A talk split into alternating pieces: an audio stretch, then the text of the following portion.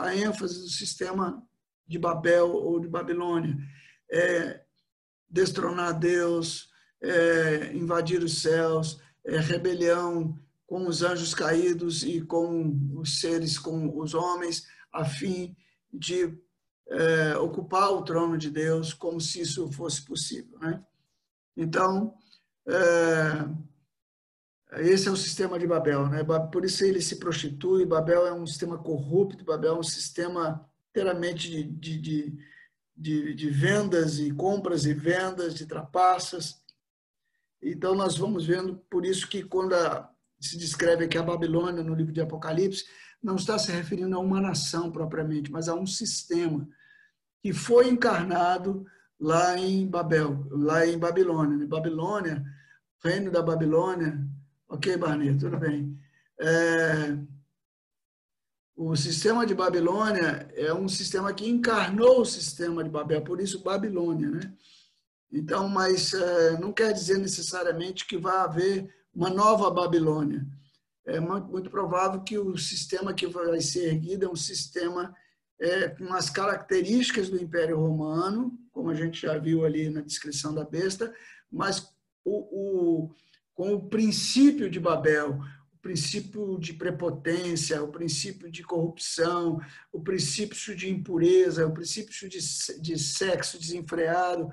Eu falei aqui em encontros passados que o imperador, o César, era considerado Deus no Império Romano. Aliás, essa era a questão básica para que alguém fosse, é, para que um cristão fosse devorado ou não pelos leões.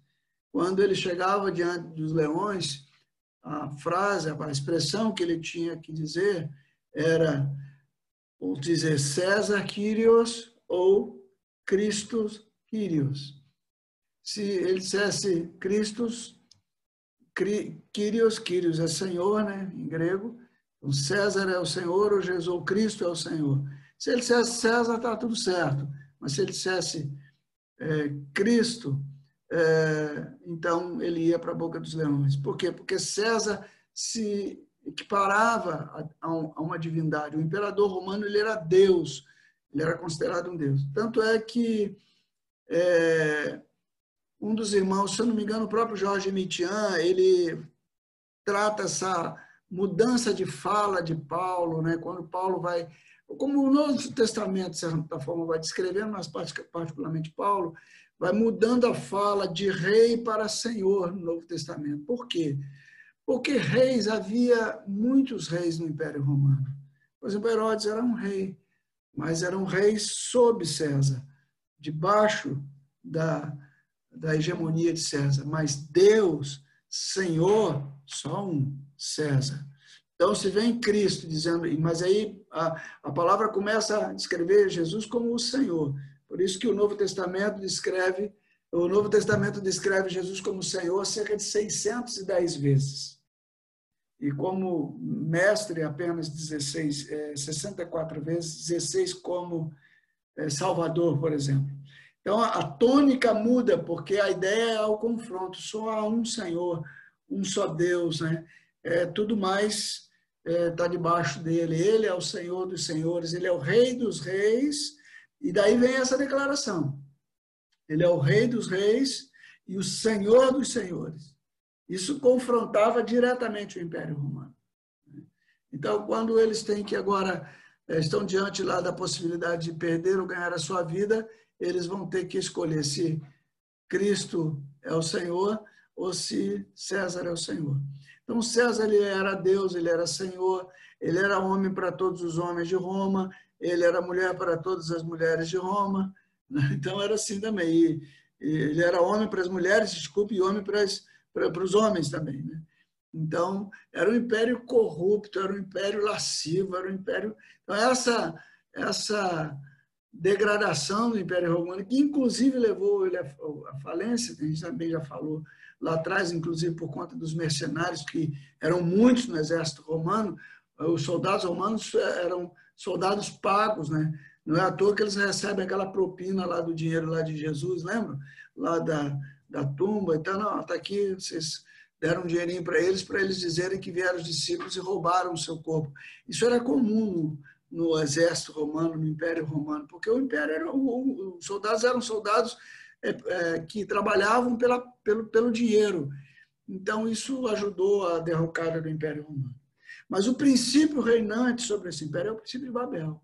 Aliás, o princípio de Babel é o anti-reino de, de Deus. O princípio de Babel é o princípio que confronta direto com o governo de Deus. Por isso, é, se o rei do reino de Deus, digamos assim, é Cristo, o rei do império de Babel é o anticristo, porque Babel é o anti-reino do reino de Deus. Ok? Então, é, esse reino já nós vimos aqui no capítulo 19 que ele sofre uma baixa, esse princípio sofre uma baixa porque ele vem sendo usado para encantar as nações e os homens se encantam com isso. Os homens gostam, nós gostamos dessas coisas, porque isso nos corrompe, isso nos promove, isso dá privilégios, até que é, pegue a gente no pé. Né? Mas enquanto está nos favorecendo, essa é a crise dos governos, essa é a crise de todo ser humano. Né? Todo mundo é a favor de toda e qualquer mudança, de todo e qualquer é, acerto nos governos, não é isso? Todo mundo, ah, vamos fazer uma reforma, fazer uma reforma, desde que não mexa no meu departamento. Né?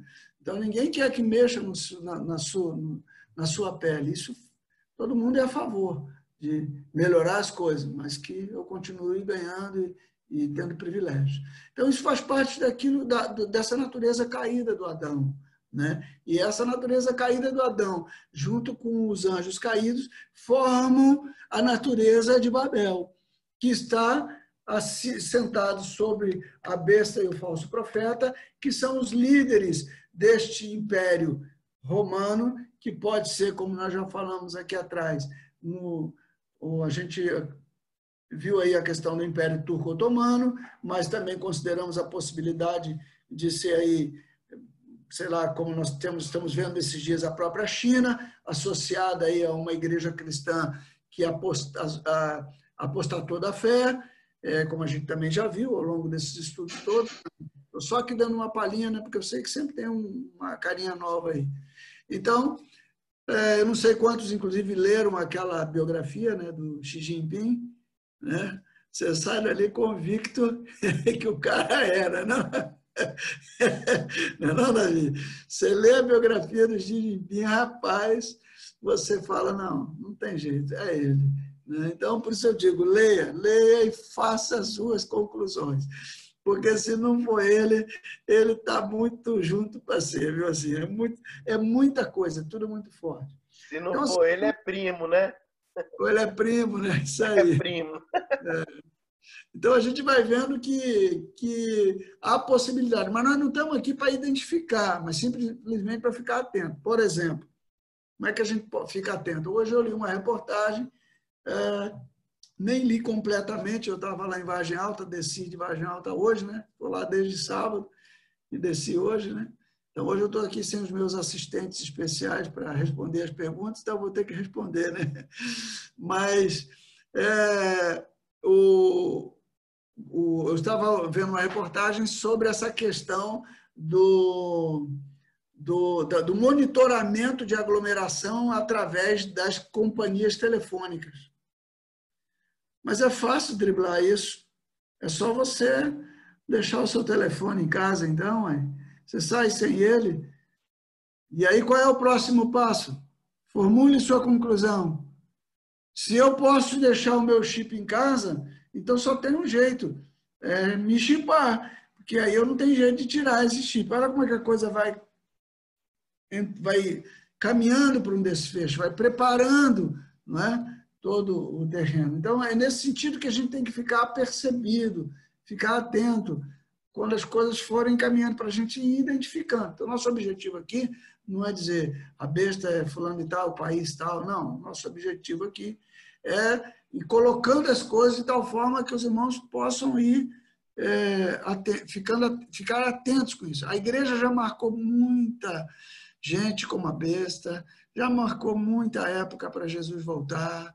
Então, assim, e isso gera descrédito, isso gera descompromisso, descrédito para cônjuge fora e descompromisso para cônjuge dentro. Então, assim, é, a gente tem que aprender essas lições. Né? Eu cito muito o Raul Lindsay, que é quando na década de 70 ele foi muito enfático na Guerra Fria e apostou todas as fichas que Gog e Magog era o reino do norte, Rússia e tal. Depois da Guerra, aí na década de 80 ele teve que reescrever um outro livro para poder então justificar o adiamento e depois aquela coisa entrou num vocês conhecem no marasmo, e aí nós nos voltamos para o Oriente Médio. Daqui a pouco entrou essa situação da Igreja Católica aí com os dois papas, que também é um fato muito curioso e muito interessante. Aliás, eu não sei quem assistiu esse filme, né? Quem não assistiu, recomendo também Os Dois Papas. Muito legal de assistir assim para você e fazendo conclusões e ver como é que caminha a história, né? É as encíclicas papais que começaram com o Bento XVI ou o cardeal Ratzinger e agora vem dando continuidade com o Papa Francisco, as afirmações que a Igreja Adventista faz há anos sobre a Igreja Católica e que, embora a gente tenha todo cuidado por conta das questões proféticas da, a, da profetisa Ellen White, que a gente também marcou volta de Jesus, né? os adventistas já é, caíram do cavalo com isso, né? E tem toda uma doutrina esquisita para a gente engolir ali, com, como eu já falei, com a entrada de Jesus no santuário em 1844, segundo eles, porque completa os 2.300 anos da semana de Daniel. A partir, se você pegar lá em, em Neemias, na restauração lá do templo, e botar 2.300 anos, vai dar 1844 lá com as contas, que é o ano que Ellen White teve essa revelação. Então, tem todo um, um contexto aí. Então, é, é, setembro do ano retrasado, não foi 2018, né? É, nós tivemos uma experiência mais ou menos assim, com aquela situação das constelações, do Apocalipse 12, e que era muito interessante. Todas essas questões, elas são muito interessantes. Aliás, é, é, nenhuma, para não usar a palavra heresia, né? Uso, nenhuma expectativa vem do nada, ela vem de uma verdade. Só que quando você dá uma guinadinha numa verdade aqui, lá na frente ela abre um ângulo muito grande. Então, nossa preocupação aqui é meditar no Apocalipse, ficar atento àquilo que o Senhor está fazendo e dizer com clareza que o reino de Deus é maior do que tudo, que quem está sentado no trono é o Senhor. Então, fiquem tranquilos, que a despeito do que está acontecendo ou possa acontecer, por pior que seja, assim, a vitória é do Senhor. Né? Tem um cântico que o Azaf cantava, eu acho que num, num antigo disco, Restauração 1, se não me falha a memória, LP do Azaf, ainda era LP, a vitória é daquele que o contemplar. É isso, Maria Lúcia? Estou certo? Estou lembrando, né? Está vendo? É, é, e assim, é, é uma palavra profética, a vitória é do Senhor, não há o que duvidar. Então, nós temos que ter uma palavra de confiança, de esperança. Eu vejo assim os irmãos às vezes dizendo, ah, tal, tá, é, então se acontecer, nós vamos fugir para os montes. Então, não estou dizendo que não possa fazer isso, por favor, não é isso. Mas a nossa esperança é, ainda é um pouquinho para lá. Está num trono, que está sentado acima dos querubins, que tem os seres viventes. Vocês viram lá naquele filmezinho, que legal a gente viu. Eu, eu revi agora lá em, em Vargem Alta com dois irmãos que estavam almoçando lá conosco no domingo, e nós vimos todos aqueles cinco primeiros filmes que vai falando sobre os seres celestiais, né? Ah, sobre os seres espirituais, né? The spiritual beings, é, aí Satanás, os demônios, a nova humanidade, é, por aí, querubins, serafins, etc. Eu sei que são cinco, né? É um, é um, pacotinho, cada um com cinco minutos, quer dizer, em meia hora você, você mata o filme e é bom que você já vê lembrando do outro. Aí tem depois, no final, um, um, debate, um perguntas e respostas entre eles mesmos lá, e aí dura mais ou menos 45 minutos. Aí já é uma outra sessão, onde eles vão esclarecendo muitas das coisas que está dentro ali do, do, dos videozinhos. Então, esse é o nosso Deus, é um Deus que está sentado no trono, que, que sequer podia ser descrito, né? sequer podia ser visto. Por isso não há nenhuma imagem de Deus, porque Deus é simplesmente, não há como representá-lo. Né? Quando se toca ali na questão dos querubins, dos serafins, né? serafins você vai ver em Isaías, querubins em Ezequiel e no Apocalipse os seres viventes, mas na verdade você olha muita similaridade entre eles. Ah, uma ou outra diferença, por exemplo, no número de asas, né? Agora, se eu não me engano, Isaías tem seis asas, Ezequiel tem quatro. Mas isso pode ser só uma questão de, de, de maneira de ver, né? Na, na, visão como se apresentou. Mas você vê que estão ali. E, e é glorioso, é gloriosa essa presença do Senhor. Por isso, o capítulo 19 começa com toda essa descrição do céu, das bodas do cordeiro, né? falando, aqueles que subiram lá no capítulo 12, agora vão desposar o cordeiro. Né? E enquanto isso, o diabo que foi lançado para a terra, ele começa aqui a sua obra com a besta se manifestando com a besta, o falso profeta, e com esse sistema novamente, exatamente como ele tentou fazer lá no Gênesis, para invadir o céu com a construção da famosa Torre de Babel. E da mesma forma que a Torre de Babel foi destruída, assim também agora o Senhor volta na sua segunda vinda. E nessa segunda vinda ele volta é, com o sopro da sua vinda, como diz a carta de Paulo aqui aos Tessalonicenses, no capítulo 2, segunda carta no capítulo 2, com o sopro da sua vinda.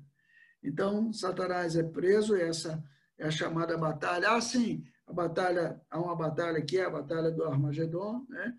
E eles reúnem todos para pelejar contra o Senhor e contra os ungidos do Senhor, mas a derrota é certa. É aí eu citei aqui o, as Crônicas de Nárnia, né? Eu não sei quem já leu né, as Crônicas de Nárnia. Tem um livrão assim que tem as sete Crônicas de Nárnia. Eu li esse livro quando o Bruno, meu genro, eh, comprou, né? E depois eu li.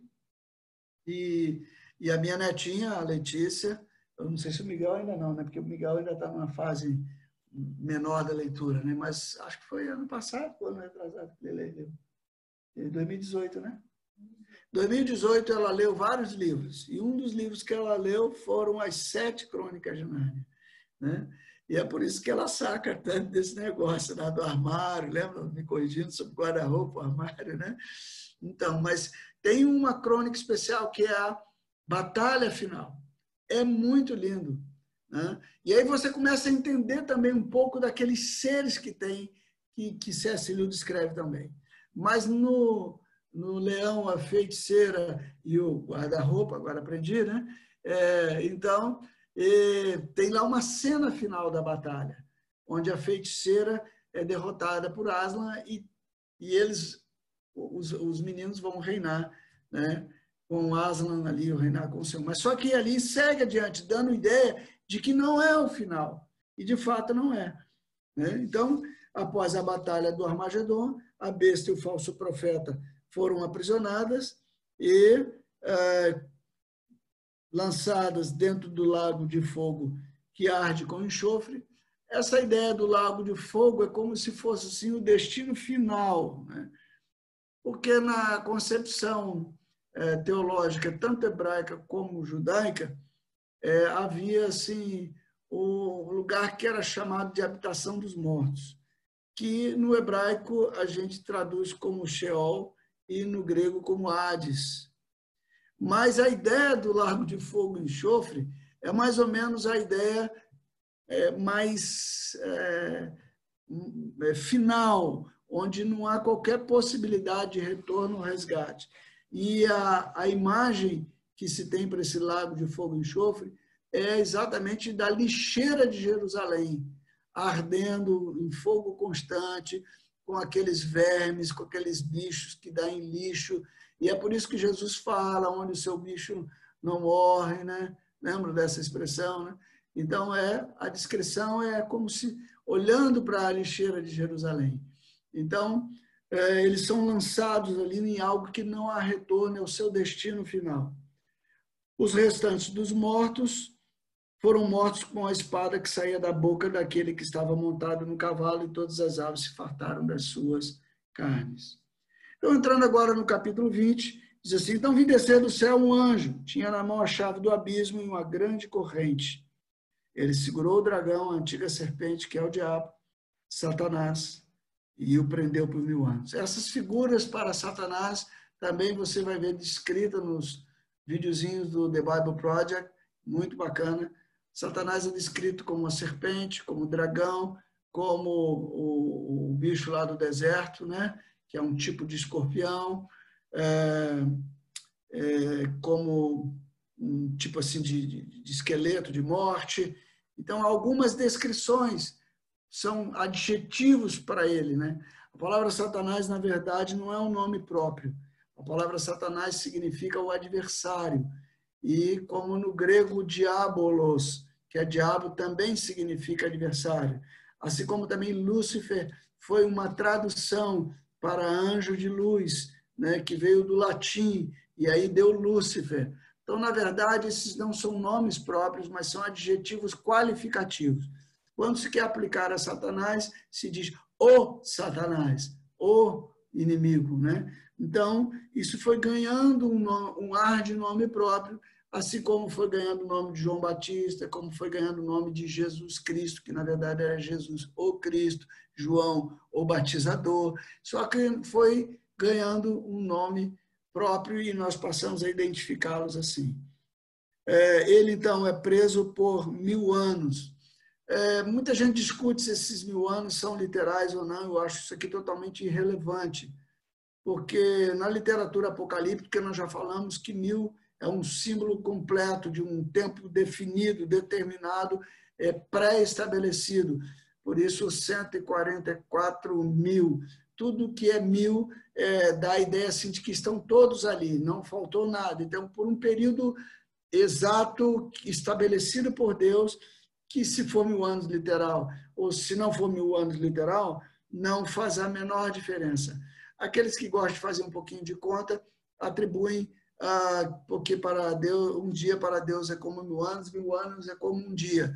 O problema é que quando a gente usa essa tradução, essa interpretação, então a gente vai ter que perdoar os irmãos só 490 vezes, porque Jesus mandou perdoar 70 vezes 7. Então você vai ter que ficar com um caderninho, com a lista, e eu vou ter que colocar lá, né, Maria Lúcia, opa, já perdoei uma vez, ela só tem 489, 489 chances agora. Não é isso. Já falamos de 7 vezes 7 vezes 10, 7 vezes 7, 49. É um perdão perfeito, completo, absoluto, onde não há é, resíduo, é, não, há, não, há, não há resíduo é, nenhum. A graça é renovada, o relacionamento é restaurado, né? Por isso que a gente diz que perdão é a capacidade de deixar o outro nascer de novo na nossa história pessoal. E quantas vezes devemos fazer isso? Pedro foi muito ousado e achou que estava dando assim um, um show, né? Falou, sete vezes, Senhor. E Jesus fala, não sete, mas setenta vezes sete. Então, Jesus amplia, disse, não basta ser perfeito no seu perdão, mas você vai perdoar tantas e quantas vezes for necessário, num perdão pleno sempre.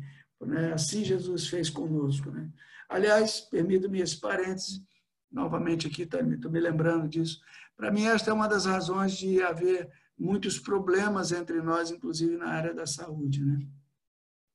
É, quando nós vemos lá em Mateus capítulo 18, é, os irmãos conhecem aquela parábola do credor incompassivo, e lá em Mateus 18, o Senhor fala que o reino dos céus é semelhante a um rei que tinha é, lá os seus súditos, seus servos, e ele chamando um que lhe devia 10 mil talentos, falou, você paga o que me deve. E ele falou, senhor, me dá mais um pouco de tempo aí, que eu vou, eu vou te pagar. Mas o Senhor foi absoluto com ele, porque 10 mil talentos era muito dinheiro e ele não tinha como pagar. E, e aí ele, ainda que fosse vendido a mulher, os filhos e tudo que ele tinha, jamais ele ia conseguir 10 mil talentos. Então aquele Senhor foi e perdoou toda aquela dívida. E nós conhecemos a história que sabemos que no decorrer do tempo ele encontra um conservo seu que lhe devia 100 denários. Denário era o trabalho de um dia. Então, 100 denários era o trabalho de 100 dias. Então, se a gente fosse colocar num dinheiro atual, diria que é um trabalho aí de três meses e dez dias. Né? Pronto. Em relação a 10 mil talentos, isso era muito pouco. Mas ele agarrando, sufocava, disse: Paga-me o que me deves. E indo, ele é, é, apertou aquele servo. E aí os companheiros dele disseram: Olha, ele não quer perdoá-la. Aí o Senhor chamou o servo primeiro e disse: Servo malvado, perdoei-te toda aquela dívida, não devias tu também ter perdoado o teu conservo? E indo, o seu senhor o lançou, o entregou aos verdugos. E disse que ele só podia sair dali quando ele pagasse a última quantia. Ora, eh, nós sabemos quem são os verdugos. Então, às vezes, há pessoas que estão debaixo do jugo de verdugos. E nós vamos lá com a autoridade do nome de Jesus para repreender o verdugo, que nós sabemos são os demônios, né? Só que nós chegamos lá como se o demônio dissesse assim, mas foi ele mesmo que me entregou essa pessoa. Então, a base legal, muitas vezes, para a ação de verdugos e demônios é a falta de perdão. Por isso, eu recomendo os irmãos que estejam sempre atentos a isso e revendo isso, porque nós recebemos uma porção de graça muito grande da parte do Senhor. Nós não tínhamos como pagar, nós não, tínhamos, não temos nenhuma dignidade, nós não temos capacidade nenhuma de prover a nossa salvação, mas Ele nos amou e nos perdoou. E de repente nós levantamos muralhas, barreiras contra o nosso irmão, contra a pessoa que está do nosso lado. E eu queria te dizer em nome de Jesus, lança fora isso, né? Lança fora, porque é, isso é uma base legal para o inimigo. Então esse é, o perdão tem que ser completo e definido. Essa é a numerologia é, judaica. Então, esse inimigo aqui, agora o, o, o, o master né, dos inimigos, né, o inimigo dos inimigos, ele ficaria preso por esse tempo. E não foi permitido que ele enganasse mais as nações até se completar esse período. E depois disso é necessário que ele seja solto pouco tempo. Por que necessário? Para que se manifeste o império da impiedade e venha então a, a, o relato final da nova dispensação. Então, é, o que vai acontecer no milênio aqui na Terra, provavelmente, nós estamos falando aqui tudo baseado naquilo que, o, que a palavra do Senhor nos mostra, que o Espírito do Senhor vai testificando com o nosso Espírito, é que haverá um reino semelhante ao que há hoje, só que com os papéis invertidos. Como é que é hoje? Hoje nós temos o príncipe deste mundo, que é o enganador, o mentiroso, né? e temos os salvos, que formam aqui uma, uma resistência. Mas que andamos, bem ou mal, nós andamos dentro desse sistema. Nós não obedecemos esse sistema, nós não servimos esse sistema, mas nós usamos desse sistema.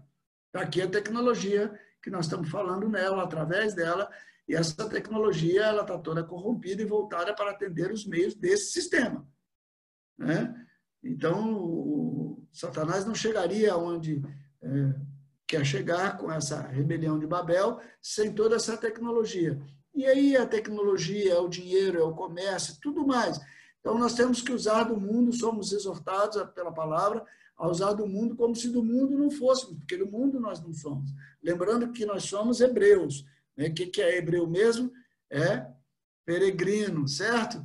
Hebreu é aquele que é, atravessou o rio, aquele cuja pátria está do outro lado do rio. Os primeiros hebreus foram judeus ali, foram os, foi a descendência de Abraão. Mas, de certa forma, todos somos hebreus. Por isso, a carta aos hebreus serve para nós, porque a nossa pátria, como disse Pedro, está do outro lado. Nós somos peregrinos. Então, nós andamos no mundo, usamos do mundo. No reino milenário é o contrário. Nós agora temos é, Jesus reinando, né? temos é, um, um, um, reinado da justiça, é, mas nós temos aqui ainda num, a, a, todo o princípio, o céu, lembra aquela figura da terra se encaixando com o céu? Lembra que o Deus, se a gente puder resumir o propósito de Deus, nós falamos o seguinte: o propósito de Deus é que a terra se encontre com o céu, e não, como o Marcelo bem frisou, não é um encontro físico, que a terra e o céu vão virar o mesmo lugar, mas que é, os princípios, o, é, que vão vigorar, os princípios reinantes, os valores, a vida será a mesma. Vai se cumprir plenamente a oração de Jesus no Pai Nosso. Seja feita a tua vontade na terra como no céu. Quando se dará isso? Se dará lá depois do milênio, ainda não é aqui não. Aqui nós temos um reino, mas nós temos aqui nações, tem gente que ainda é, não propriamente se rebelou ou incorporou esse exército que atacou a, a Jesus com, a, com os eleitos quando voltaram, mas que também não, não, não vamos dizer assim, não, não fechou lá com a besta. Né? É, ele está lá no sistema. E quando Jesus volta, eles ficam ali naquele, naquele limbo. Né? Então, é, o que eu quero colocar é que existe a gente que a semelhança do que agora, há, um reinado de Cristo, há um reinado dele é, aqui na Terra, e há também um sistema, digamos assim, sujeito a Cristo por força, vamos assim dizer. É um, é um sistema que não tem chance de evoluir, até porque Satanás está preso. Então, aquele que instiga todas as, as revoltas, as rebeliões, ele, é, ele está preso. Então, é mais ou menos como seria, vamos assim dizer, entre o Éden e Babel. Entre o Éden e Babel, nós temos ali o homem caído e tal, procriando, mas até que Satanás se revelasse ali plenamente agora e promovesse a rebelião junto com os seus anjos, e agora invocando o homem caído para construir a Torre de Babel, então, é, nós teríamos ali um período intermediário. Então, nós temos vários períodos assim. Né? Bem, então, diz aqui, é, novamente, o Apocalipse é como uma novela, como um filme, e nós temos aqui aquele, aquela cena de Satanás sendo preso, e agora vamos para uma outra cena, que é a partir do verso 4. Diz assim: Vi também é, tronos, e nestes sentaram-se aqueles aos quais foi dada a autoridade de julgar vi ainda as almas dos decapitados por causa do testemunho é, da palavra de Deus, tantos quantos não adoraram a besta, nem tampouco a sua imagem, não receberam a marca na fronte, na mão, e viveram e reinaram com Cristo durante mil anos. É, acho interessante a gente ver aqui, porque nós temos um período é, onde esses esses primeiros aqui, após a prisão de Satanás, é, um, eles se somam àqueles que foram, vamos assim dizer, arrebatados. Bem, novamente eu tenho que colocar que quando eu estou falando de arrebatamento, eu estou considerando um arrebatamento pré-tribulacional. Mas também não tem problema se ele for no meio ou se ele for no mesmo momento da segunda vinda, se a igreja, porventura, passar por esse período. E volto a dizer que nós temos várias possibilidades e é por isso que há tantas é, perspectivas diferentes. Todos nós, é, hoje, a, a, maioria dos cristãos atuais crê num arrebatamento pré-tribulacional, mas isso pode ser influência de um evangelho da prosperidade, do evangelho das benesses, que também nos livra da tribulação. Nós temos que estar atentos para isso, né? porque senão nós podemos entrar em profundo desespero e até apostatar da fé porque a esperança que tínhamos não foi cumprida. Mas lembre-se que a, o Senhor diz que estará conosco todos os dias até a consumação do século. Então nós temos uma garantia, irmão, que seja que que caso o arrebatamento de fato seja antes, ou que nós tenhamos que passar por qualquer situação, a nossa garantia é que, eis que eu estou convosco todos os dias até a consumação dos séculos. Essa é a nossa garantia. Então, Vou relembrando aqui, após Satanás ser preso por mil anos, começa o reino aqui na Terra, de forma visível. Esse reino que já está entre nós.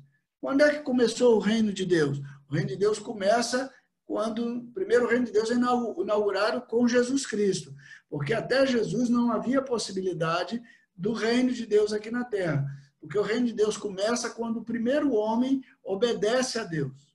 Até então, todos se desviaram, e a uma se fizeram inúteis, né? Romanos capítulo 3, versículo 12, né? Então, todo ser humano, descendente de Adão, nenhum ser humano agradou a Deus. Romanos 3, capítulo 3, versículo 23, né? É, como é mesmo? Que todos se... Ah, cara, eu vou falando os textos assim, daqui a pouco eu embolo, né? É, todos se extraviaram, todos se extraviaram é Romanos 3, 12, desculpe. Eu quero outro agora. É, pois todos pecaram e carecem da glória de Deus. Romanos 3, 23. Então, todos estão debaixo do jugo de pecado. Todos pecaram, todos pecamos em, em Adão.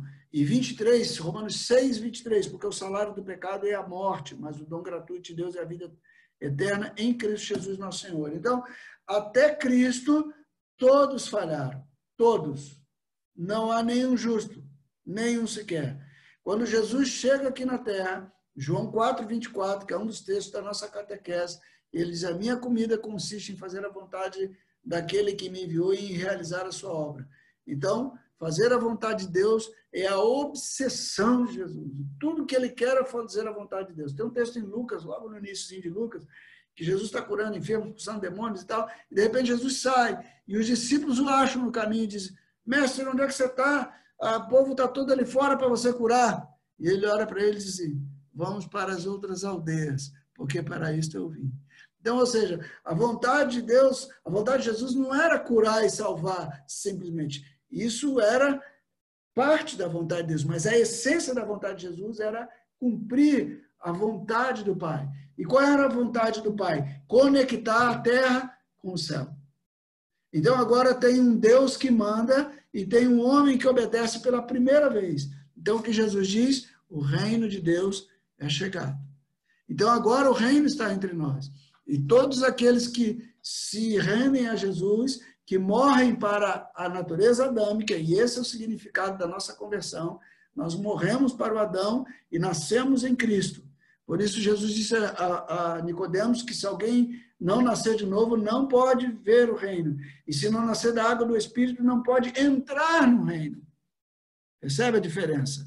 Então, quando nós entramos em Cristo, nos é facultada a possibilidade de já viver o reino hoje. Então, o reino de Deus agora está dentro de você, está dentro de mim, pelo Espírito Santo que ele fez habitar.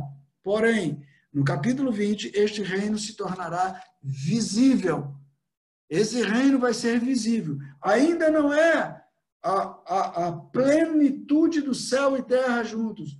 E o agente do, de governo desse céu e terra juntos, como era no Éden, é o homem. Lembram do filmezinho do conjunto intercessão entre os dois círculos? Tinha um conjunto intercessão, que ele tanto era parte do céu como era parte da terra, que era o jardim do Éden. Quem era o governante dali? Adão e Eva. Então, só que Adão e Eva, por terem pecado, eles foram lançados para fora do jardim. Mas o plano de Deus é que o governador dessa interseção entre céu e terra seja o homem. Isso pode ter gerado ciúmes em Satanás. Não estou afirmando aqui não, porque nós não temos essa palavra na Bíblia.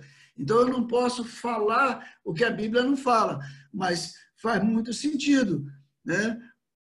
Faz todo sentido. Ele era estava lá no Conselho Celestial, nós já vimos isso, e de repente ele disse, ué, pensei que ia ser eu. E é mais ou menos isso que acontece quando é, Deus chama, vê, olha, olha que negócio bacana, hein? Tem coisa que a gente vai pensando na hora, porque o Espírito Santo vai revelando, né? É, Deus está lá com o Conselho Celestial, lá em Jó. Jó é o livro mais antigo da Bíblia. Então Deus fala para fala para Satanás. Veio também Satanás. E aí Deus fala para ele: Viste meu servo Jó? O que, que Deus está dizendo para Satanás? Você vê o que, que eu estou planejando? Você viu o que, que eu queria fazer desde o começo? E ele cumpre o meu plano perfeitamente. Então, Satanás novamente argumenta como argumentou lá no Éden. Claro, você, ele não é a melhor opção sua. A melhor opção sua era eu. Mas você me descartou por causa desse cara. E esse cara só te serve porque você abençoa ele, você faz isso, você faz aquilo, você dá tudo para ele. Deixa eu tocar nele para você ver que ele não é um cara ideal. Então, Deus vai trazendo isso à história. Por que Deus faz isso? Porque todo o conselho celestial, todos os anjos que estão à volta, eles também precisavam de ter toda essa excelência, dessa confirmação, para que eles entendessem a grandeza do caráter de Deus e a sabedoria de Deus em escolher o homem. Por isso que Paulo diz quão maravilhosa é a sua sabedoria. Quem foi que fez a sua mente? Como é que ele bolou isso tudo? Né? E nós conhecemos a história final do livro de Jó. Então, é, Satanás, ele, ele, o que ele fez com Jó, ele continua agora fazendo com a igreja. Ele nos acusa de dia e de noite. E ele tem acesso. Está vendo esse povinho que você escolheu? Eles não valem nada. Olha lá, eles estão divididos lá num monte de denominação. Olha lá, eles são assim. E então, ele, é, é a acusação dele. Até que quando a igreja é arrebatada e chega lá no céu, no Apocalipse 12, ele é lançado para a terra. Porque agora é, a, a verdadeira substituta da adoração chegou. Ele que era o querubim da guarda, ele que era o cara, ele que era talvez ali o, como alguns é, colocam numa linguagem atual, o maestro, o regente lá, né, o cara da música, e é por isso que a música tem tanta influência de Satanás hoje aqui, ele agora é destituído dessa posição. Ele era um querubim que guarda, que a função do querubim é guardar a santidade e a adoração a Deus. E a Bíblia diz que ele era querubim da guarda. Né? Então, ele agora é lançado por terra e ainda está preso nós temos agora o reino aqui na terra, porém, ainda não temos plenamente essa junção. Quando essa junção se der plenamente, o, o, a, a noiva estará pronta para governar. O novo Adão, que foi gerado em Cristo Jesus, junto com o Cordeiro, que também é homem, não esqueçam. Porque o Cordeiro, por que, o Cordeiro pode reinar agora? Porque ele também é homem. E é por isso que a palavra vencedor se aplica tanto ao cordeiro quanto àqueles que venceram. Né? E eles o venceram, diz lá em Apocalipse 12, por causa do seu sangue, do testemunho. Fala que eles regeriam com vara de ferro, né? E aplicando lá a igreja em Tiatira. Muito bem. Então, diria que haveria a presença dos ímpios, eles serão submetidos ao reino de Cristo, enquanto no novo céu e na nova terra não tem ímpio, Somente os salvos estão presentes. Então, essa é a chance que os ímpios têm de contemplar a grandeza do reino de Deus. Porque lá no novo céu e na nova terra não entrará impureza.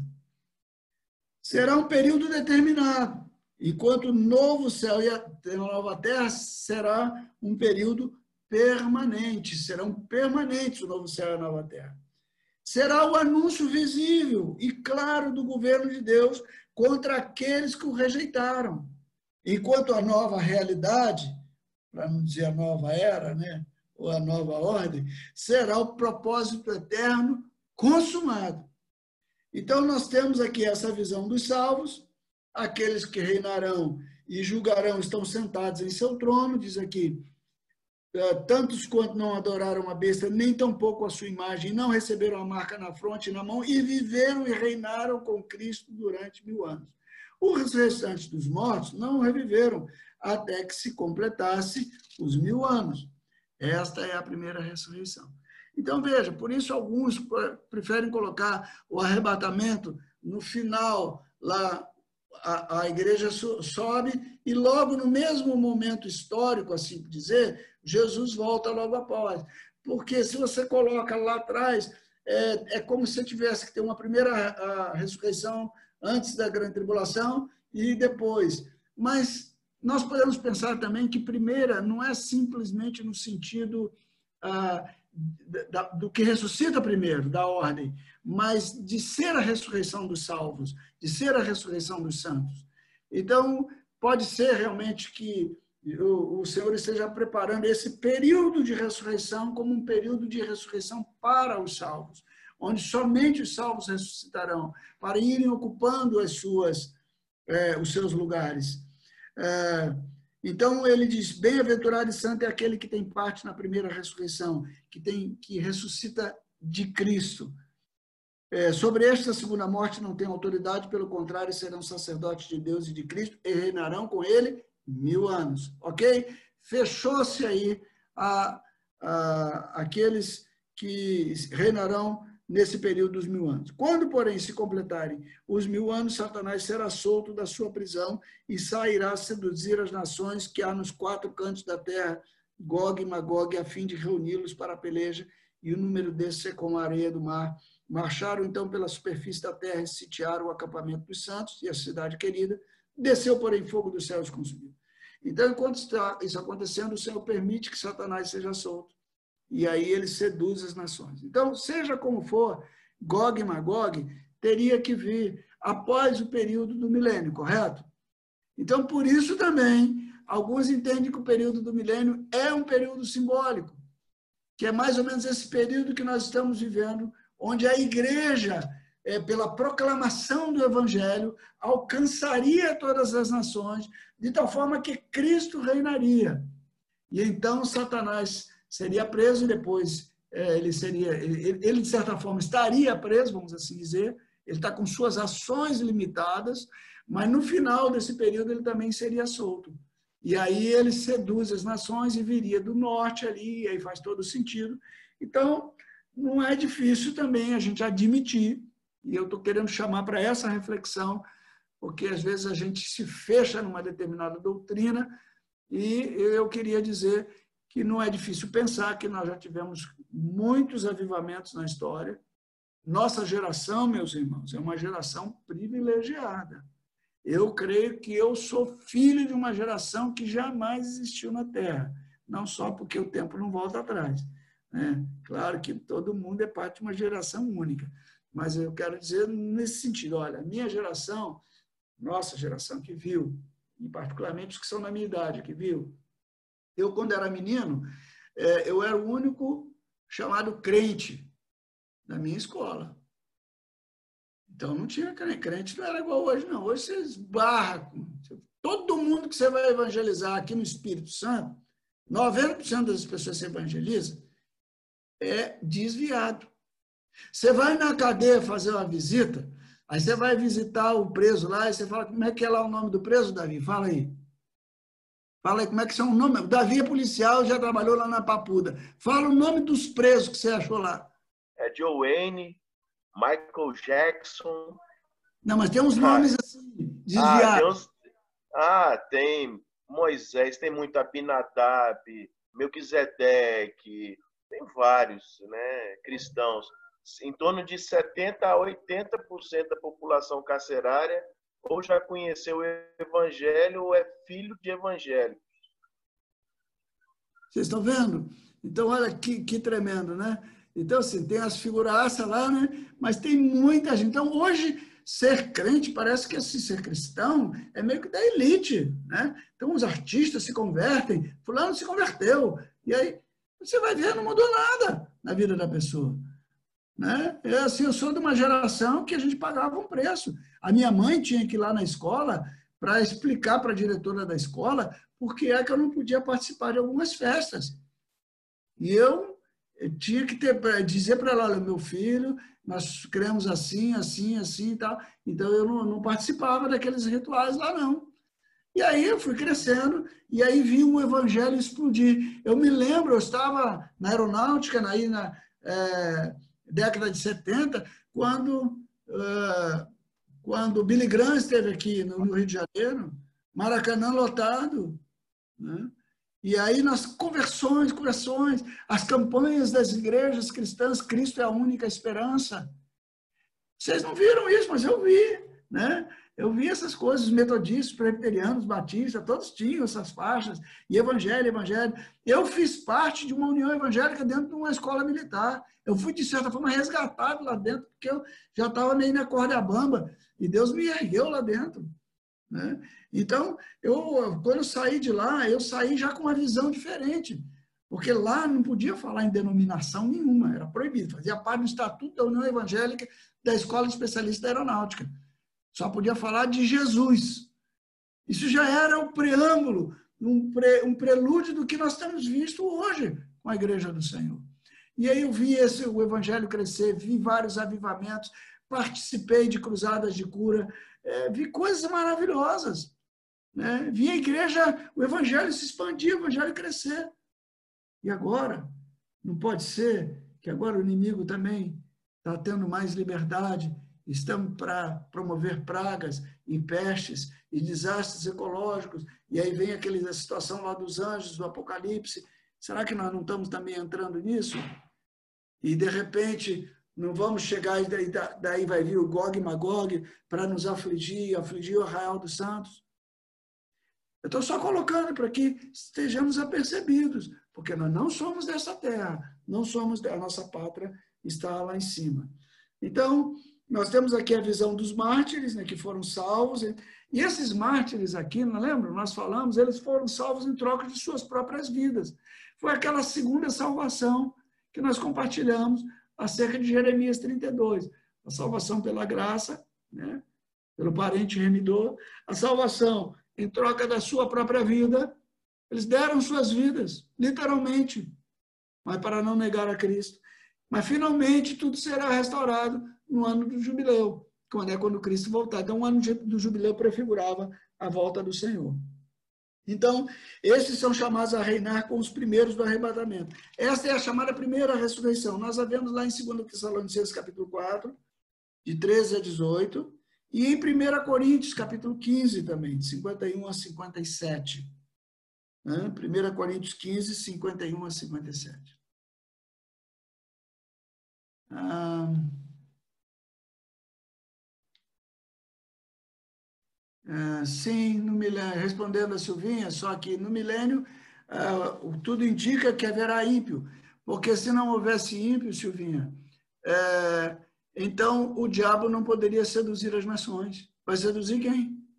Se não tem ímpio lá no milênio, o diabo é solto, e aí os ímpios são plantados na terra de onde? Eles estão lá, eles só não dão lugar à sua impiedade. Por quê? Porque Satanás está preso nesse período. Mas o homem sem Cristo, todo homem sem Cristo é ímpio. Todo homem sem Cristo não conhece, não tem outra chance a não ser o pecado. O que, que leva o homem sem Cristo a não pecar? A falta de oportunidade.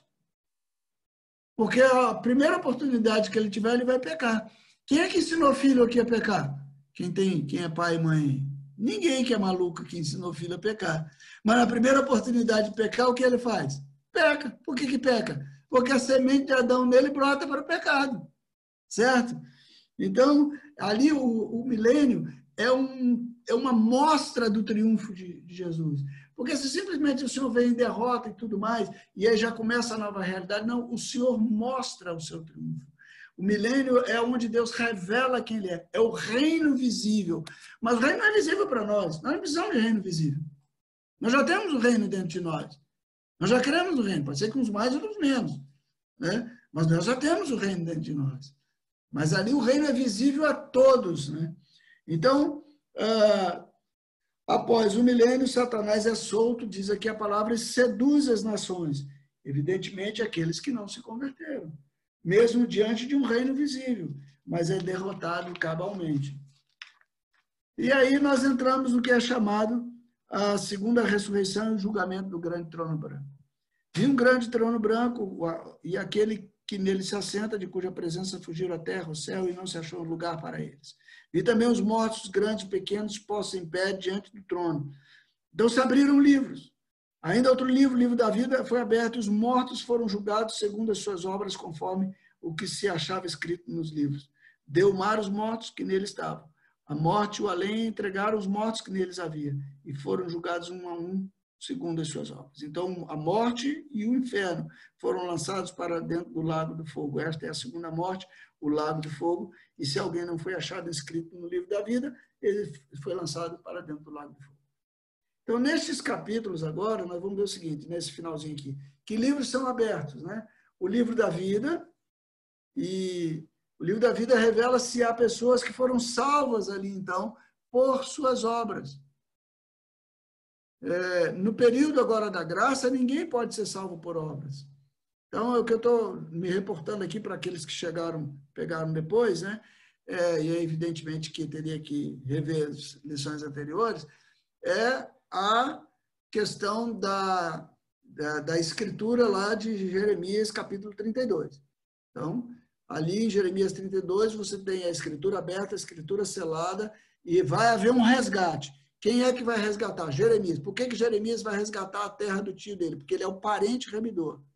Isso prefigura o resgate através de Jesus. Jesus se tornou o nosso parente remidor. Isso é previsto em toda a lei do Velho Testamento.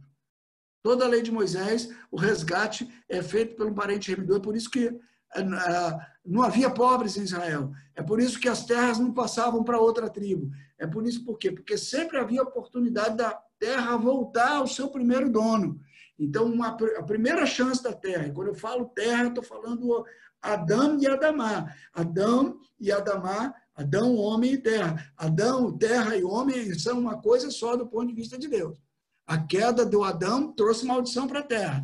O resgate de Adão traz resgate para a terra. Então, resgate de terra é resgate de homem, resgate de homem é resgate de terra.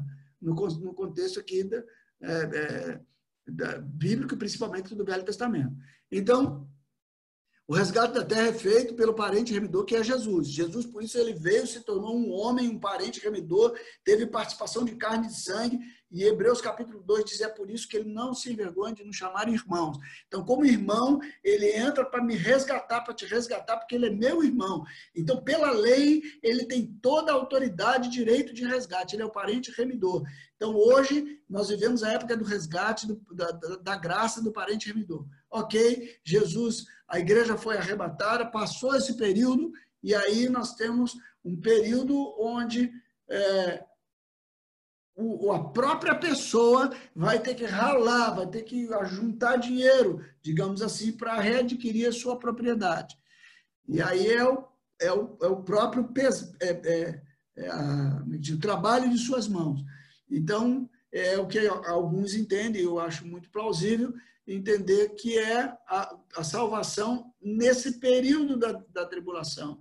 Quando os judeus são resgatados, os judeus reconhecem Jesus como Messias, e eles fazem, a princípio, uma aliança com o anticristo, mas na metade da semana de Daniel eles se voltam contra, o anticristo. E aí, aquele pranto lá de Zacarias, que Maria Lúcia lembrou, que nós lemos outro dia aqui também, né, de chorando, o povo chorando, o que fizemos com o nosso Messias? E há um pranto tremendo em Israel, uma conversão agora de toda a nação, e Deus cumprindo a sua promessa para com o povo de Israel.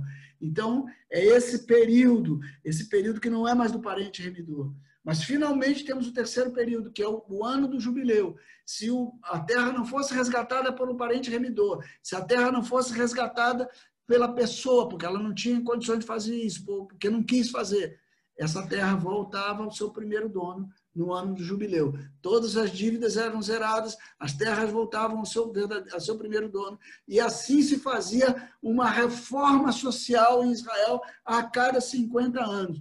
Então, falar de reforma social, quem fala a melhor fórmula de reforma social é Deus. Deus é o melhor da reforma nesse sentido. Isso que se fala, que os homens falam aí, essas conversas de reforma aí são fichinha perto da justiça do grande eu sou, do grande eu sou, né? Então, muito bem. Então, eh, os livros são abertos, acontece a segunda ressurreição, é a ressurreição dos ímpios, e todo aquele que não foi achado no livro da vida é, não foi lançado para dentro do lago de fogo e enxofre, onde já estavam a besta e o falso profeta. Todo o mal, a morte e o inferno, onde está a morte, o teu aguilhão? O próprio inferno, né? Tudo agora é lançado no último estágio, onde não pode haver volta. Não é um estágio de prisão, é um estágio definitivo, é um estágio de separação eterna. Por isso é chamado de segunda morte. É a morte, é, é a separação agora sem Deus. Se o inferno, se, se é que a gente pode dizer, o lago de fogo, é, se não houvesse nada pior, a, só a ausência de Deus seria bastante para gerar nele, nele todo tipo de sofrimento. Porque onde não há esperança, onde não há amor, onde as pessoas se degladiam o tempo todo, é terrível. Eu ouvi uma ilustração sobre o inferno há muitos anos atrás, que é muito legal. Diz que um cara morreu e ele chegou lá do outro lado, e aí o anjo pegou e falou: Vou te mostrar como é que é o céu e como é que é o inferno. E entrou numa sala estava assim um banquete muito grande, lindo, com tudo que era mais maravilhoso, e uns talheres grandes, assim, uns garfos, umas facas grandes. E a pessoa que morreu perguntou para o anjo: e como é que eles fazem para comer com esse talher assim? Ele falou assim: aguarda, vocês, no horário certo você verá. E aí ele abriu a sala do inferno. E na sala do inferno tinha a mesma mesa, o mesmo banquete, os mesmos talheres. E então, quando chegou na hora da, da janta, né, vieram todos para comer. E aí ele chegaram primeiro lá os do inferno lá da segunda morte. E eles não era assim um sofrimento terrível, eles muita fome, e eles pegavam aqueles garfos e não conseguiam se alimentar. E aí ele falou: assim, "Agora vem comigo que eu vou te mostrar como é que é lá no céu". E lá no céu com os mesmos garfos, cada um servia ao outro, né? Cada um alimentava o outro e estavam todos satisfeitos, né? Porque todos serviam um ao outro. Então, assim, às vezes nós fazemos uma imagem assim que, que necessariamente não é uma imagem real, né? Somente a ausência de Deus e dos valores de Deus é suficiente para que qualquer homem. Nós vemos isso já nesta vida. Né? Então, o, a segunda morte é isso, não haverá mais volta. E aí entramos no capítulo 21. Vi um novo céu e uma nova terra Pois o primeiro céu e a primeira terra passaram. O mar já não existe.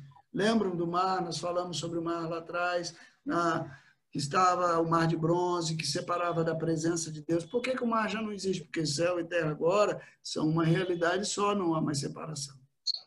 E também a cidade santa, a nova Jerusalém que descia do céu da parte de Deus ataviada como noiva adornada para o seu esposo. Então, a nova Jerusalém, ela é, como um edifício construído, né? Somos nós, a igreja. Pedro diz que a igreja é como pedras vivas. Né? Então, é a igreja que está reinando. Ela vem como uma noiva, né? Aqueles primeiros que não se contaminaram, que não deram lugar à impureza, associados com aqueles que não adoraram a besta, etc. Eles vêm agora e dizem: Eis o tabernáculo de Deus com os homens. Lembram o tabernáculo também lá no videozinho? Quando os irmãos fazem conjunto de intercessão, conjunto de intercessão lá no, lá no depois do Éden, um segundo, um segundo conjunto de intercessão. Né? Depois que o Éden foi fechar a porta, Deus não deixou é, a terra abandonada. Aí ele, ele chamou Abraão, alguém falou? Ele chamou Abraão não é isso? E aí chamou o povo de Israel, mandou construir um tabernáculo lá com Moisés, depois o templo, e o templo e o tabernáculo, eles ocuparam esse conjunto de intercessão.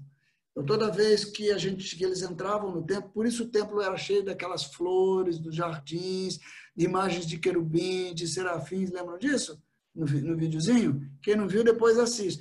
Porque quando entrava no templo, a sensação que o adorador tinha é que ele estava naquele conjunto de intercessão, que ele estava voltando ao jardim do Éden.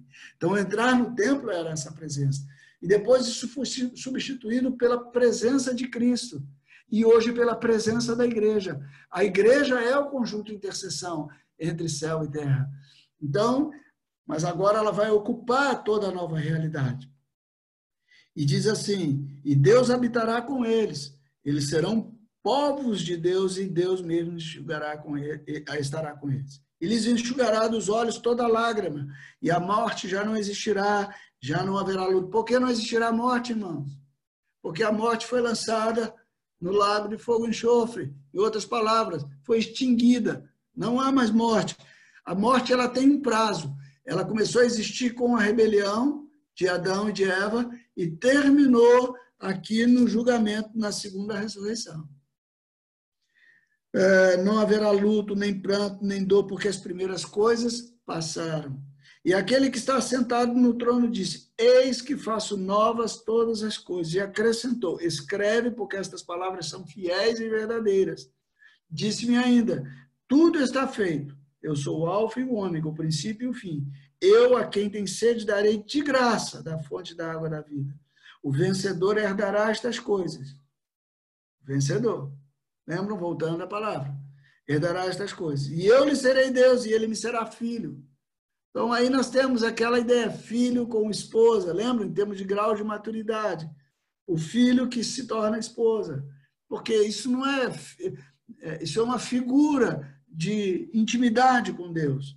Quanto, porém, aos covardes, aos incrédulos, aos abomináveis, aos assassinos, impuros, feiticeiros, idólatras, e a todos os mentirosos, a parte que lhes cabe será no lago que arde com fogo e enxofre, a saber, a segunda morte, que nós já vimos lá no capítulo 20. Então veio um dos sete anjos, que tem as sete taças cheias dos últimos sete flagelos, e falou comigo, dizendo: Veja, irmãos, isso é uma revelação. Ele é, é estão entendendo? Ele está, é, é como você está vendo um filme, né? É, não é, você não está numa sequência cronológica. Vem mostrar-te a noiva, a esposa do cordeiro. Então, o cordeiro tem esposa, o cordeiro tem noiva, e isso tem a ver com galardão. É essa nível de relacionamento com o cordeiro.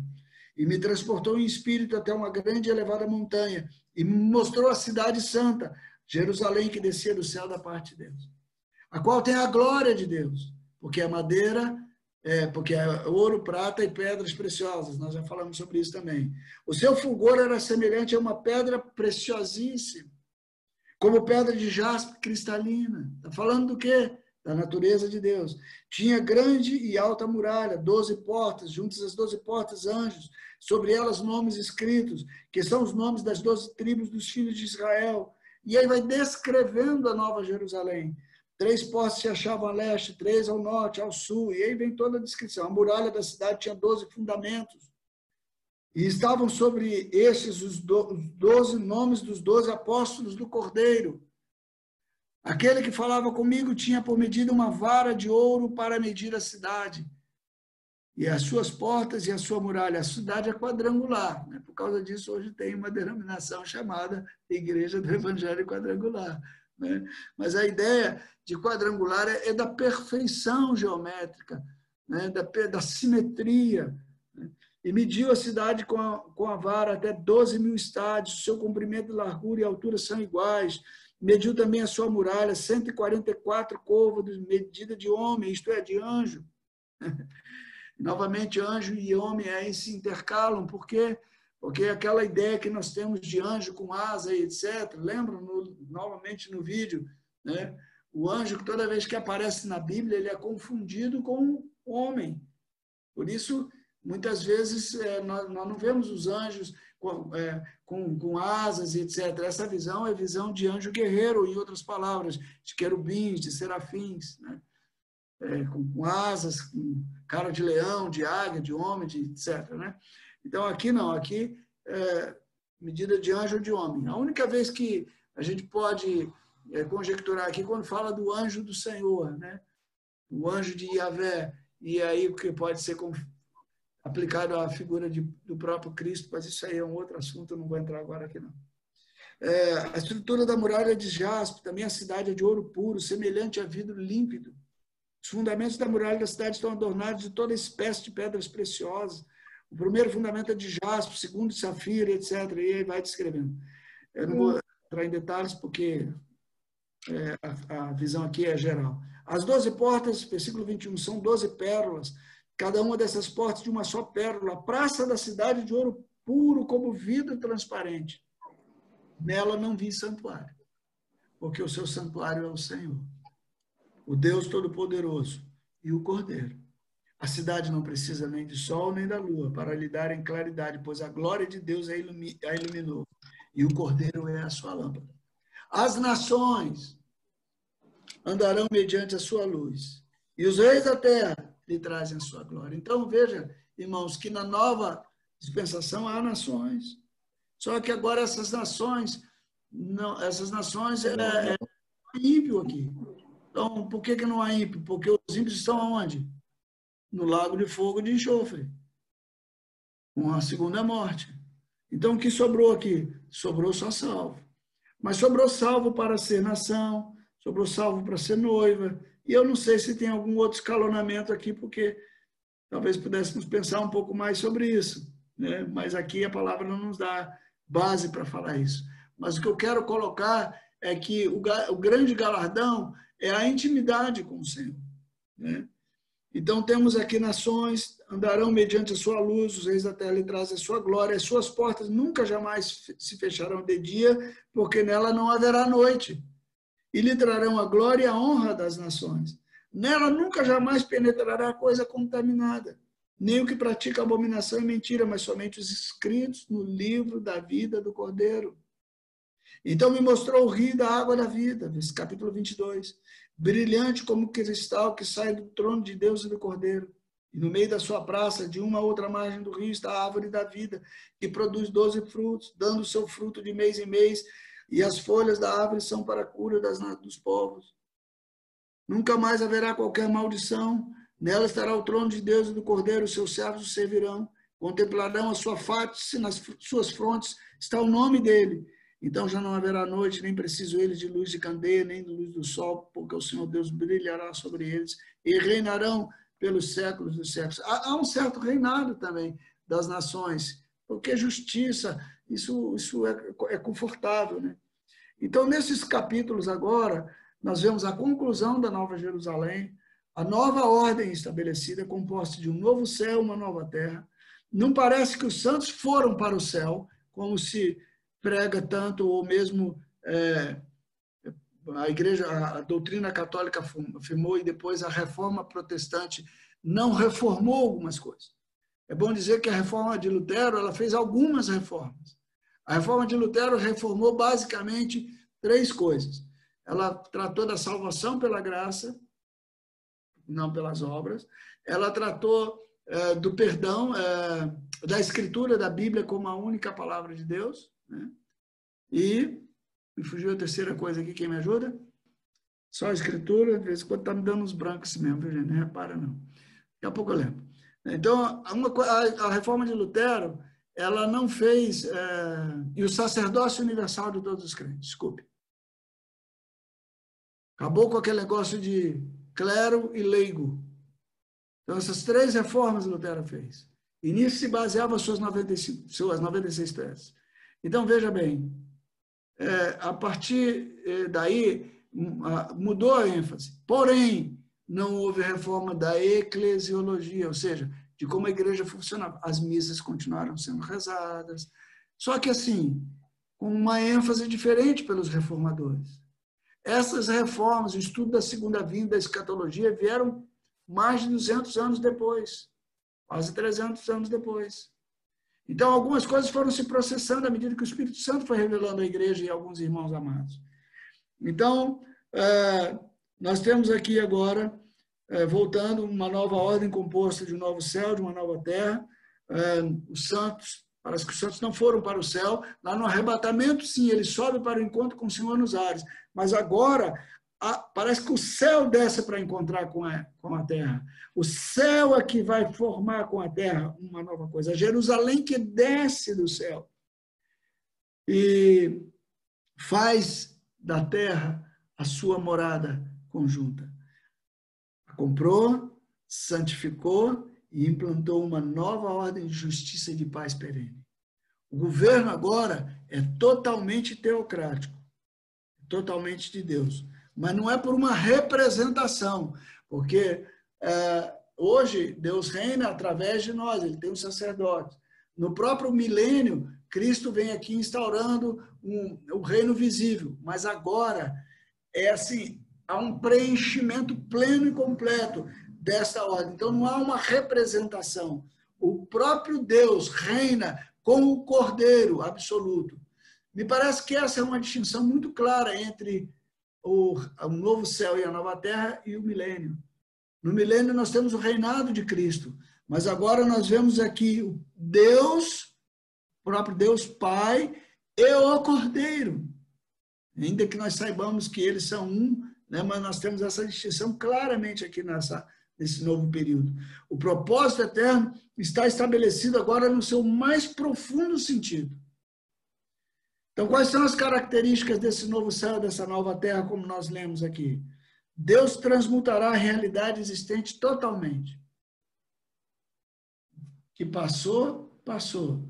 Temos agora uma nova ordem, né? É, Está feito, né? Disse o Senhor. Né? Tudo está feito. Eu sou o Alfa e o Ômega. 20, capítulo 21, versículo 6.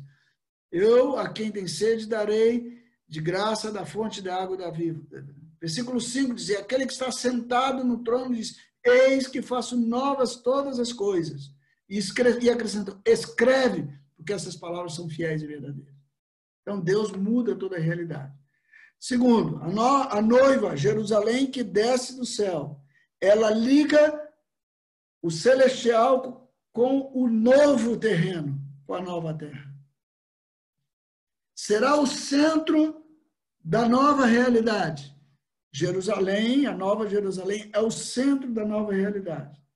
E aquelas nações que não seguiram a Satanás na sua soltura, permanecem né, para povoar a terra, o novo céu e a nova terra. Eles são povo de Deus, mas não reinarão com Deus. Porque para reinar com Deus requer mais, reinar com Cristo requer mais do que a salvação do Espírito. Requer ter a sua natureza transformada à semelhança. Tem que ser como é descrita aqui a Nova Jerusalém tem que ter esses fundamentos, as portas. O que está falando aqui? Está falando da natureza de Deus. Para reinar com Cristo, tem que ter todas essas características que o Senhor estabeleceu que deve ter. Bem, no capítulo seguinte, que nós começamos a ler, nós temos a chamada final. Esta é a maior expressão de verdade. O Senhor vem e dará a cada um a sua porção, conforme as suas obras, ou seja, o que produziu nos tempos, segundo a cada dispensação, ouro, prata e pedras preciosas, ou madeira, palha e feno, conforme vimos em 1 Coríntios capítulo 3, de 9 a 15. Né? Aqueles que lavaram suas vestes têm direito à árvore da vida. Os demais não participarão dessa etapa da nova realidade. Disse-me ainda, versículo 6: Estas palavras são fiéis e verdadeiras. O Senhor, o Deus dos espíritos e dos profetas, enviou seu anjo para mostrar aos seus servos as coisas que em breve devem acontecer. Eis que venho sem demora. Bem-aventurado aquele que guarda as palavras da profecia deste livro. Eu, João, sou quem ouviu e viu estas coisas. E quando as ouvi e vi, prostrei-me ante os pés do anjo que me mostrou essas coisas para adorá-lo. Então ele me disse: Vê, não faças isso, eu sou conservo teu. Nós já vimos isso no início do livro. É, teu, dos teus irmãos, os profetas, os, dos que guardam as palavras deste livro, adora a Deus. Diz-me ainda: Não celes as palavras da profecia, das profecias deste livro, porque o tempo está próximo. Continue injusto fazendo injustiça, continue imundo ainda sendo imundo, o justo continue na prática da justiça e o santo continue a santificar-se. Eis que venho sem demora, e comigo está o galardão que tenho para retribuir a cada um segundo suas obras. Irmãos, novamente, o galardão é pelas obras. Então, a salvação do Espírito é pela fé mediante a graça hoje, na nossa dispensação.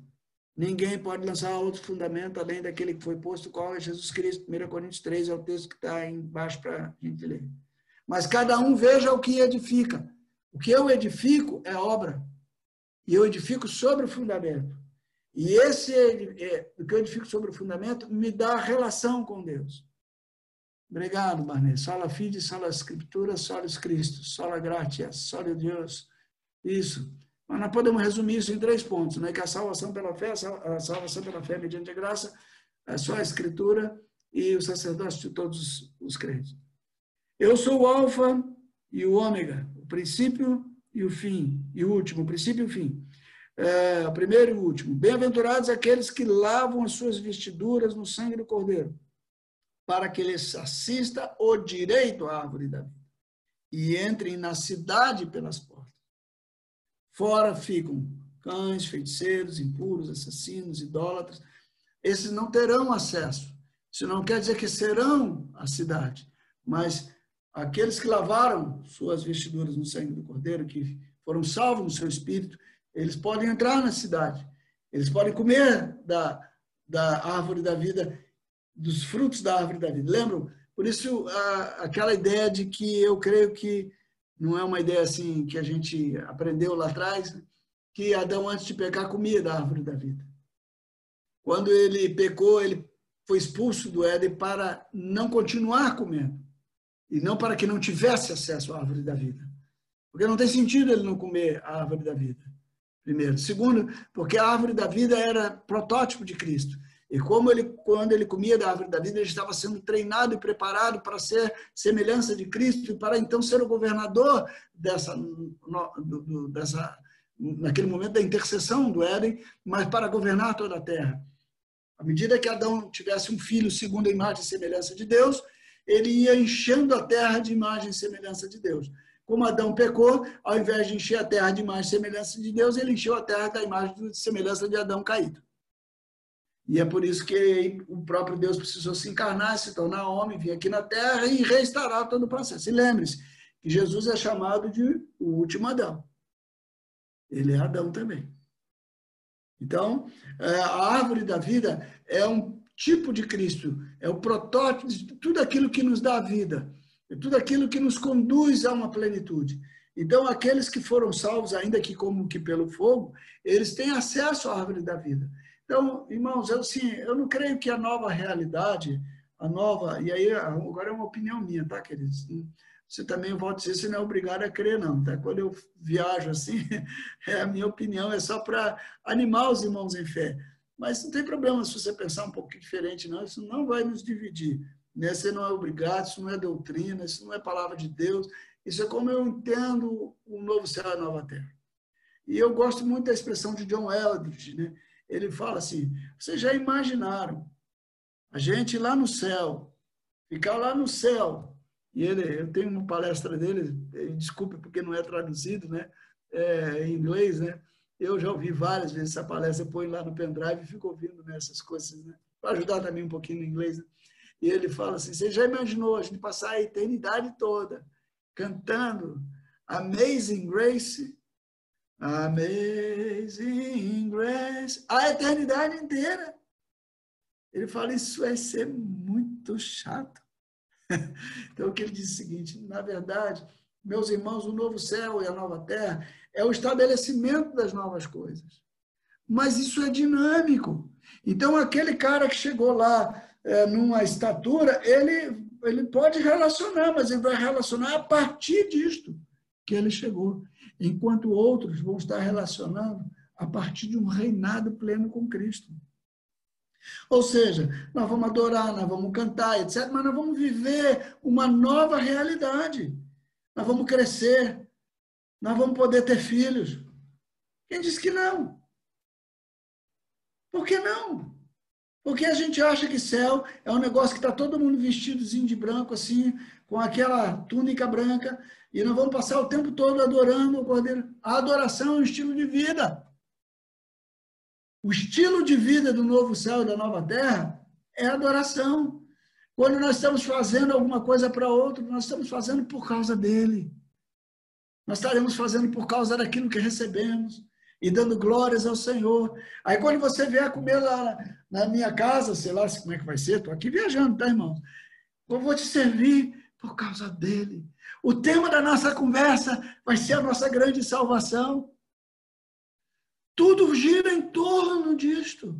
Porque não há mais lugar para disputa, não há mais lugar para eu te passar a perna, para eu tentar te convencer de que o seu carro é ruim para eu comprar barato para vender ele na frente. Não existe mais isso. Nossa vida é um louvor eterno ao Senhor, nós estamos despreendidos dessas coisas. Então, eu não sei se vai ser exatamente assim. Mas o que eu quero colocar é que a vida segue. Mas agora, numa nova base, cujo centro é Jerusalém que desce do céu, com o Cordeiro e a glória dele iluminando tudo. Gente, esse troço é demais. Então, dá asas à tua imaginação, né? pede ao Espírito Santo aí para te ajudar, e começa a pensar nesse nível. E aí eu te pergunto: você está satisfeito que vai chegar lá no outro lado com uma revelaçãozinha pequenininha, só com fundamento. É como um cara que chegou no outro país sem nada. Eu, quando fui para os Estados Unidos, eu me mudei para os Estados Unidos, eu mudei com 300 dólares no bolso, com dois filhos e a mulher. É duro demais. E aí você tem que começar de lá de baixo. Agora, quando você chega lá nos Estados Unidos, ou quando você chega numa outra nação, e você entra lá com aquele seu diploma de pós-doutorado, né, Caterina? E aí você chega lá, porque você foi fazer lá na universidade não sei aonde, lá, que é reconhecida, é referendado por não sei quem. É completamente diferente. Você entrou numa outra esfera. Entende? Aqui, claro que são comparações bem simples, né? Então, eu queria te desafiar a construir ouro, prata e pedras preciosas, né? Então, Jesus diz assim: Eu, Jesus, enviei o meu anjo para vos testificar essas coisas à igreja. Eu sou a raiz e a geração de Davi, a brilhante estrela da manhã. Ele não é a estrela da manhã, ele é a brilhante estrela da manhã. Eu, a tolo aquele que ouve as palavras da profecia deste livro, testifico. Se alguém lhes fizer qualquer acréscimo, Deus lhe acrescentará os flagelos escritos neste livro. Se alguém tirar qualquer coisa das palavras do livro desta profecia, Deus tirará a sua parte da árvore da vida, da cidade santa e das coisas que se acham escritas neste livro. Irmão, nós não podemos nem colocar, também não podemos tirar. Meu anjo que diz que não pode tirar também diz que não pode colocar. Então, é bom tomar cuidado quando a gente faz interpretações e afirmações, dizendo será assim. Então, por isso eu estou tendo esse cuidado, dizendo, amados, é assim que eu estou vendo. Mas é o que eu penso que é a essência disso é o conforto, é o desafio e é a chamada a uma vida de santidade. Aquele que dá testemunho destas coisas diz: certamente venho sem demora. Amém Vem, Senhor Jesus. A graça do Senhor seja com todos. Então, o Espírito e a noiva dizem: Vem, Maranata, né? Nós estávamos agora lá em Vargem Alta com a nossa netinha mais nova, né? Vocês não conheceram a Emily. E ela é, ainda não fala muitas coisas, né? Porque ela está sendo é, alfabetizada em português e inglês. Então, todo mundo que é alfabetizado, assim, me parece que é, em duas línguas ou mais, é, acaba demorando um pouquinho para falar, né? E fala fluentemente. Então, enquanto a Letícia já falava aí com um ano e quatro meses, formava frases, cantava canções, a Emily está um pouquinho mais lenta, mas ela está fazendo isso em duas línguas, né? Mas é gostoso que ela sai ela fala, vovô, vem, vem, e ela me dá a mão, diz, vem, vem, né? Eu tenho que ir, ela fala, cá, cá, vem cá. A mistura, né? Vem com cá, vem. Irmãos, o Espírito e a noiva diz: vem. Então, vem, entra, literalmente, né? Para dentro dessa revelação. Se deixa embrulhar nesse contexto, se deixa arrebatar por ele, porque é muito lindo, irmãos. Pode ser que isso esteja bem às portas. Né? Pode ser que a nossa, a nossa chamada esteja mais próxima do que nós imaginamos nós precisamos nos ataviar com noiva, né? Para encontrar com noivo, se é que a gente quer ser noiva. Se a gente quer ser só nação, né? talvez a gente vai ralar um pouquinho mais aí nas nossas obras. Quem sabe vamos ter que esperar um pouquinho aí, uh, passar por alguns momentos, para construir essa possibilidade de entrar na cidade que é a noiva, né? pelo esforço pessoal. Então, eu queria só compartilhar isso com vocês e, assim, fechar esse conteúdo aqui. Amém? Eu demorei um pouquinho, que faltava pouquinho, né? E eu queria dar um fechamento aqui. Né? Aliás, a nossa cultura ocidental, só mais esse apêndicezinho aqui, ela tem alguns probleminhas. Porque desde o do iluminismo, a nossa cultura ocidental só aceita aquilo que pode ser provado pela ciência. Não é verdade? Então, onde é que está isso? Onde é que está a prova da ciência? Né? E quem disse que a ciência é a prova de tudo? Né? Quem disse que a razão é a prova de tudo. Não. Muitas vezes você toma algumas decisões, você já deve ter tomado, né? eu já tomei algumas decisões, você pode perguntar, por que, que você fez isso? E eu não tenho uma razão para te explicar, mas eu senti que devia fazer. Senti aonde? Né? É o coração. Agora, o coração, quando ele está convertido ao Senhor, quando o Espírito tem o Espírito Santo, então a gente ainda tem a presença do Espírito Santo a nos dar essa condição. E aí, é, tudo aquilo que não é provado, então, por anjo, como é que você prova anjo? Como é que... Então, é, vira conta da carochinha, né? Mas a, o, o, o, judeu entendia muito bem isso. Existe, inclusive, um método de interpretação judaica que não é como o nosso. Porque como é que a gente interpreta a Bíblia? A gente pega a Bíblia, a gente faz uma exegese, a gente entende o autor, a gente procura textos semelhantes e a gente vai fazendo comparações.